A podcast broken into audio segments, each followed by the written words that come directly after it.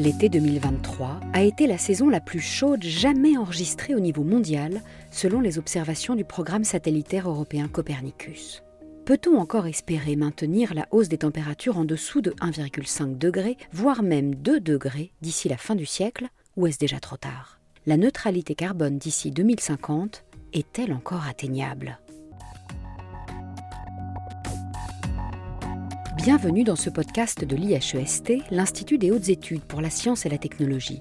Nous allons vous proposer la synthèse d'une conférence passionnante donnée par Henri Weismann, docteur en économie de l'environnement, membre du GIEC et chercheur au sein du programme climat de l'IDRI, l'Institut du développement durable et des relations internationales, où il pilote les activités sur les trajectoires de développement bas carbone l'expert du climat, est venu parler aux auditeurs de l'IHEST du rôle des technologies pour limiter notre empreinte carbone et lutter contre le changement climatique. Pour atteindre la neutralité carbone d'ici 2050, le GIEC préconise de réduire par 6 les émissions de gaz à effet de serre et en premier lieu le dioxyde de carbone qui représentent les plus grands enjeux. Fondamentalement, le changement climatique, c'est un, un, enjeu cumulatif et les effets du changement climatique vont dépendre de la quantité de dioxyde de carbone qu'on accumule dans l'atmosphère. Donc si on veut stabiliser le climat, il faut arrêter d'accumuler du dioxyde de carbone dans l'atmosphère et donc il faut faire en sorte que ce qu'on émet ne soit pas supérieur à ce qu'on est capable d'extraire de l'atmosphère pour que le bilan soit neutre ou négatif. Cette date autour de 2050 pour un objectif à 1,5 degré,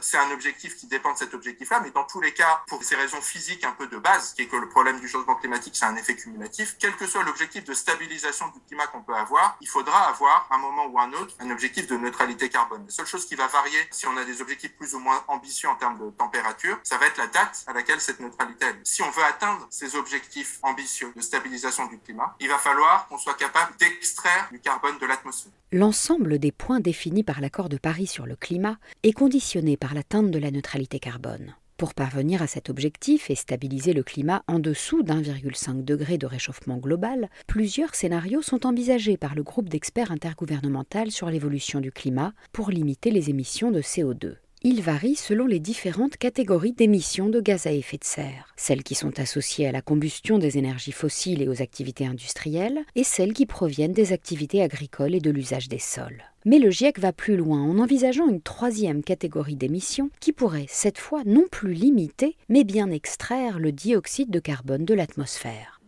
Bioenergy with Carbon Capture and Storage, c'est une technologie qui est identifiée comme une des solutions pour réaliser des émissions négatives. Très concrètement, pour schématiser, c'est une technologie qui combine deux choses, l'utilisation de biomasse et l'utilisation de séquestration et de stockage du carbone. de façon très schématique, c'est une technologie qui envisage de produire de l'électricité en brûlant de la biomasse, donc euh, des plantes. Ces plantes, dans leur phase de croissance, elles ont absorbé du carbone, parce c'est le principal euh, processus qui peut permettre d'extraire du carbone de l'atmosphère, c'est en fait de faire pousser les plantes parce que dans leur processus de croissance, les plantes ont besoin de carbone, elles l'intègrent, elles le métabolisent dans leur fonctionnement et donc elles l'extraient fondamentalement du carbone. Donc d'utiliser ces plantes, de les brûler dans des centrales électriques. Et évidemment, si on les brûle et qu'on rejette le résidu, bah, tout ce qui aura été capté par les plantes pendant leur phase de croissance serait rejeté dans l'atmosphère. Donc c'est la logique de la deuxième composante de cette technologie, la partie séquestration et capture du carbone, qui est à la sortie de ces centrales thermiques, d'avoir un dispositif qui nous permet, au lieu de rejeter ce carbone dans l'atmosphère, de le capter et de le séquestrer. Le dioxyde de carbone rejeté par les plantes au moment de leur combustion serait stocké dans des couches géologiques ayant ainsi pour effet la production d'émissions négatives. Mais si cette technologie intéresse de près les scientifiques et fait rêver les experts du climat, elle n'est pas déployée à grande échelle car elle pose encore de sérieux problèmes de faisabilité le scénario pose des questions extrêmement sérieuses à moyen terme, avec des risques de compétition. Juste pour donner un ordre de grandeur, derrière ces chiffres d'émissions, on a pu quantifier quelles seraient les surfaces sur lesquelles il serait nécessaire de faire pousser des plantes pour les brûler dans des centrales thermiques et pour en faire des émissions négatives. À la fin, on a des surfaces équivalentes à l'Australie. C'est un scénario caricatural. Hein. Encore une fois, le, but de ces scénarios, c'est pas de prédire le futur, mais c'est bien d'évaluer les conséquences de différents choix qui sont faits. Ça pose évidemment des questions extrêmement sérieuses de compétition d'usage des sols, avec des effets sur euh, les systèmes agricoles, la capacité à fournir la nourriture, les enjeux de biodiversité, etc. Pour Henri Weismann, il ne faut pas attendre l'avènement de ces nouvelles technologies pour réduire encore plus drastiquement nos émissions de CO2. L'expert du GIEC appelle de ses voeux des transformations rapides et radicales à une échelle sans précédent de tous les systèmes de production dans l'ensemble des secteurs. Ainsi, la décarbonation de l'industrie, du bâtiment et des transports va beaucoup dépendre de notre capacité à électrifier des usages qui reposent encore aujourd'hui essentiellement sur le pétrole, le gaz et le charbon. Il est clair en tout cas que l'ampleur des transitions qu'on veut mettre en œuvre ne pourra pas se contenter d'opérer des mesures d'efficacité énergétique ou d'efficacité de process à la marge des processus existants. Il va falloir inventer des façons de produire de l'acier, de produire du ciment, de produire tous ces matériaux qui sont fondamentaux pour le développement et donc on va continuer à avoir besoin d'une façon qui est décarbonée. Il y a à la fois un enjeu de produire des bâtiments qui sont extrêmement efficaces, beaucoup plus que maintenant, et de rénover les bâtiments existants. Un des enjeux fondamentaux de la transition en France, c'est justement qu'est-ce qu'on fait avec notre parc de bâtiments, qui est un parc extrêmement inefficace. Enfin, le transport, des nouvelles technologies bas carbone vont être nécessaires. Le véhicule électrique, le véhicule à hydrogène, le véhicule à biocarburant, enfin tout ce qu'on peut imaginer. Mais la technologie, en fait, elle ne peut marcher que si elle est intégrée dans un changement de système, parce qu'on va pas être capable de continuer les tendances actuelles du transport, que ce soit le transport de passagers ou du transport de fret, juste en remplaçant les véhicules actuels avec des véhicules bas carbone, si on n'opère pas aussi un minimum de gestion de la demande et de gestion du report modal, c'est-à-dire de faire en sorte qu'il y ait un certain nombre de déplacements qui soient basculés des véhicules privés à bah, des véhicules collectifs qui sont à la fois plus efficaces en termes de transport et aussi plus susceptibles d'être euh, transformés avec des véhicules décarbonés.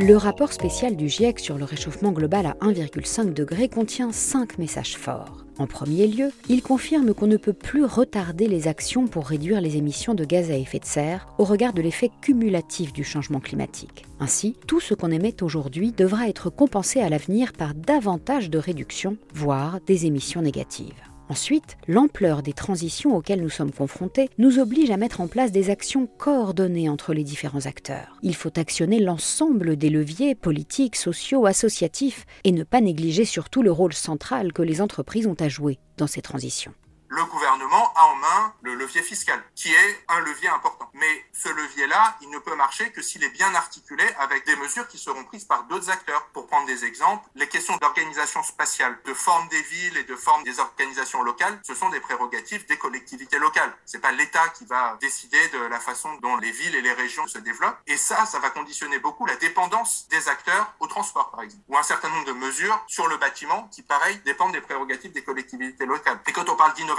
technologique, évidemment, on peut donner toutes les incitations qu'on veut, mais au final, c'est quand même essentiellement le secteur privé, les industriels, les investisseurs privés qui vont au final décider si on va avoir une innovation à l'échelle dont on a besoin, notamment sur les enjeux technologiques. Et donc, c'est seulement si on a une bonne articulation entre les signaux qui sont donnés par les acteurs qui sont en capacité de donner ces signaux et ceux qui prennent les décisions et qui mettent en place la transformation qu'on pourra mettre en place la transition. Le troisième message du GIEC, c'est qu'il n'y a pas d'instrument magique qui permettrait de diminuer rapidement les émissions de dioxyde de carbone. Ainsi, l'augmentation de la taxe carbone ne saurait se suffire à elle-même. On n'arrivera à opérer une transition qui soit efficace et équitable que si on se pose concrètement la question des transformations qu'on veut mettre en œuvre et des bons instruments pour les accompagner. Et donc autant le prix du carbone peut être un instrument politique, un instrument économique très efficace pour induire des transitions dans un certain nombre de secteurs, par exemple dans le secteur électrique, autant c'est un instrument qui est de façon très notable peu efficace pour accompagner les transitions s'il est tout seul dans d'autres secteurs comme le transport. Et c'est ça qui avait cristallisé la crise des Gilets jaunes. Hein. C'était le fait qu'il y avait une pression sur les prix pour le transport, alors que finalement, le prix n'est pas le levier principal pour faire changer les comportements de transport. C'est seulement si on a une vision claire des transformations qu'on veut mettre en œuvre et une identification des bons leviers à activer et donc des bons instruments à mettre en œuvre et d'une bonne vision systémique entre eux qu'on pourra opérer des transitions qui soient efficaces et équitables et donc qui ne créent pas plus de frustration et de crispation que nécessaire.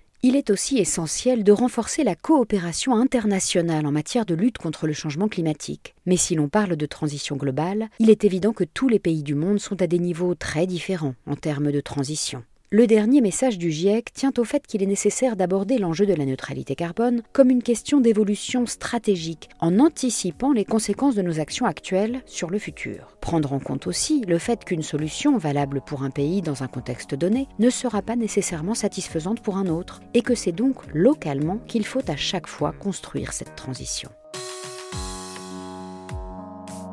Dans le cadre du programme climat de l'IDRI, Henri Weismann étudie les trajectoires de décarbonation profonde, celles qui mènent vers une neutralité carbone à l'échelle globale.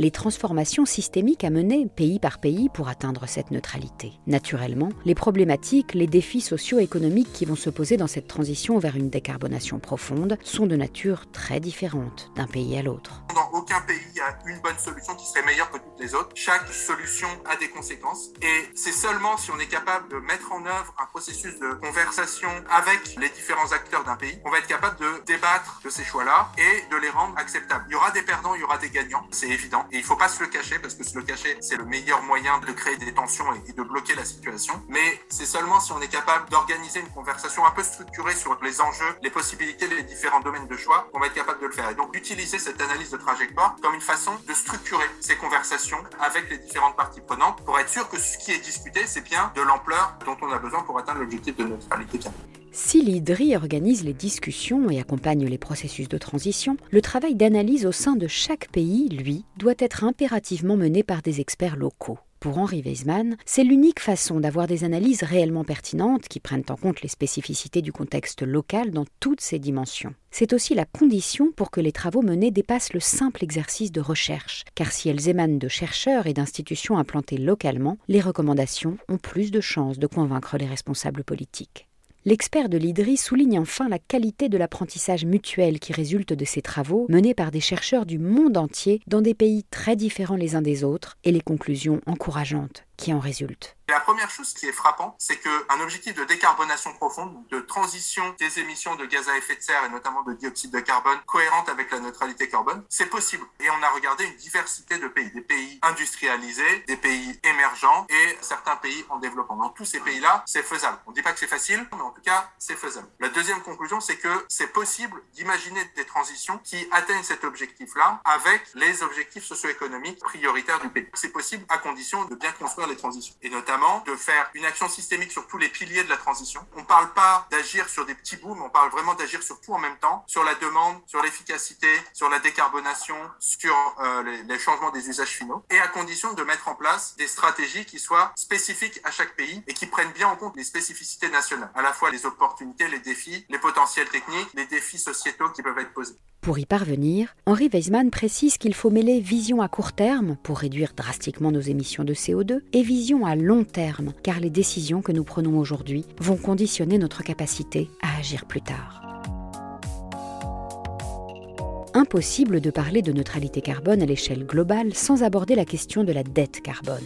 Pour Henri Weismann, c'est un peu l'éléphant dans la pièce. Mais cela ne doit pas être un point d'entrée des discussions au risque de bloquer tout processus de transition. Est-ce que le fait qu'il y ait des pays qui aient mis plus dans le passé, ça fait qu'ils ont plus de responsabilités dans le futur? Je pense que tout le monde reconnaît que oui, il y a une sorte de responsabilité. Mais qu'est-ce que ça veut dire concrètement en termes d'objectifs concrets que ces pays-là doivent avoir? Ça, ça devient beaucoup plus difficile. C'est un cadrage de la discussion qui a bloqué les discussions sur le climat pendant extrêmement longtemps. Et c'est justement la logique dont on essaye de sortir avec l'accord de Paris sur le climat. Il retourne la problématique en demandant à chaque pays de construire sa propre transition, pas en se comparant avec le voisin, mais en se comparant avec l'état actuel de ses émissions et les conditions pour atteindre la neutralité carbone dans sa géographie. Ça ne veut pas dire que la question de la dette carbone n'existe pas. C'est une question qui est une question fondamentale, mais elle ne peut pas être un point d'entrée de la discussion, alors que l'enjeu fondamental, c'est de s'assurer que tout le monde va vers la neutralité carbone. Par contre, probablement que cette question de dette carbone et donc finalement des bénéfices indirects que les pays aujourd'hui industrialisés ont tirés de l'utilisation des carburants fossiles et donc leur responsabilité dans le climat qui fait qu'ils sont plus riches. On a brûlé du charbon, on a brûlé du gaz, on a brûlé du pétrole, qui fait qu'on s'est développé beaucoup plus rapidement et donc on est plus riche aujourd'hui. Ça crée une responsabilité qui doit se traduire non pas par le fait qu'on fasse forcément plus que les autres, parce que si on fait plus que les autres, ça voudrait dire que les autres font moins. Et si la Chine ne fait pas la neutralité carbone chez elle, on n'y arrivera pas. Mais probablement qu'il y a une responsabilité dans les modalités de la coopération internationale à mettre en place pour soutenir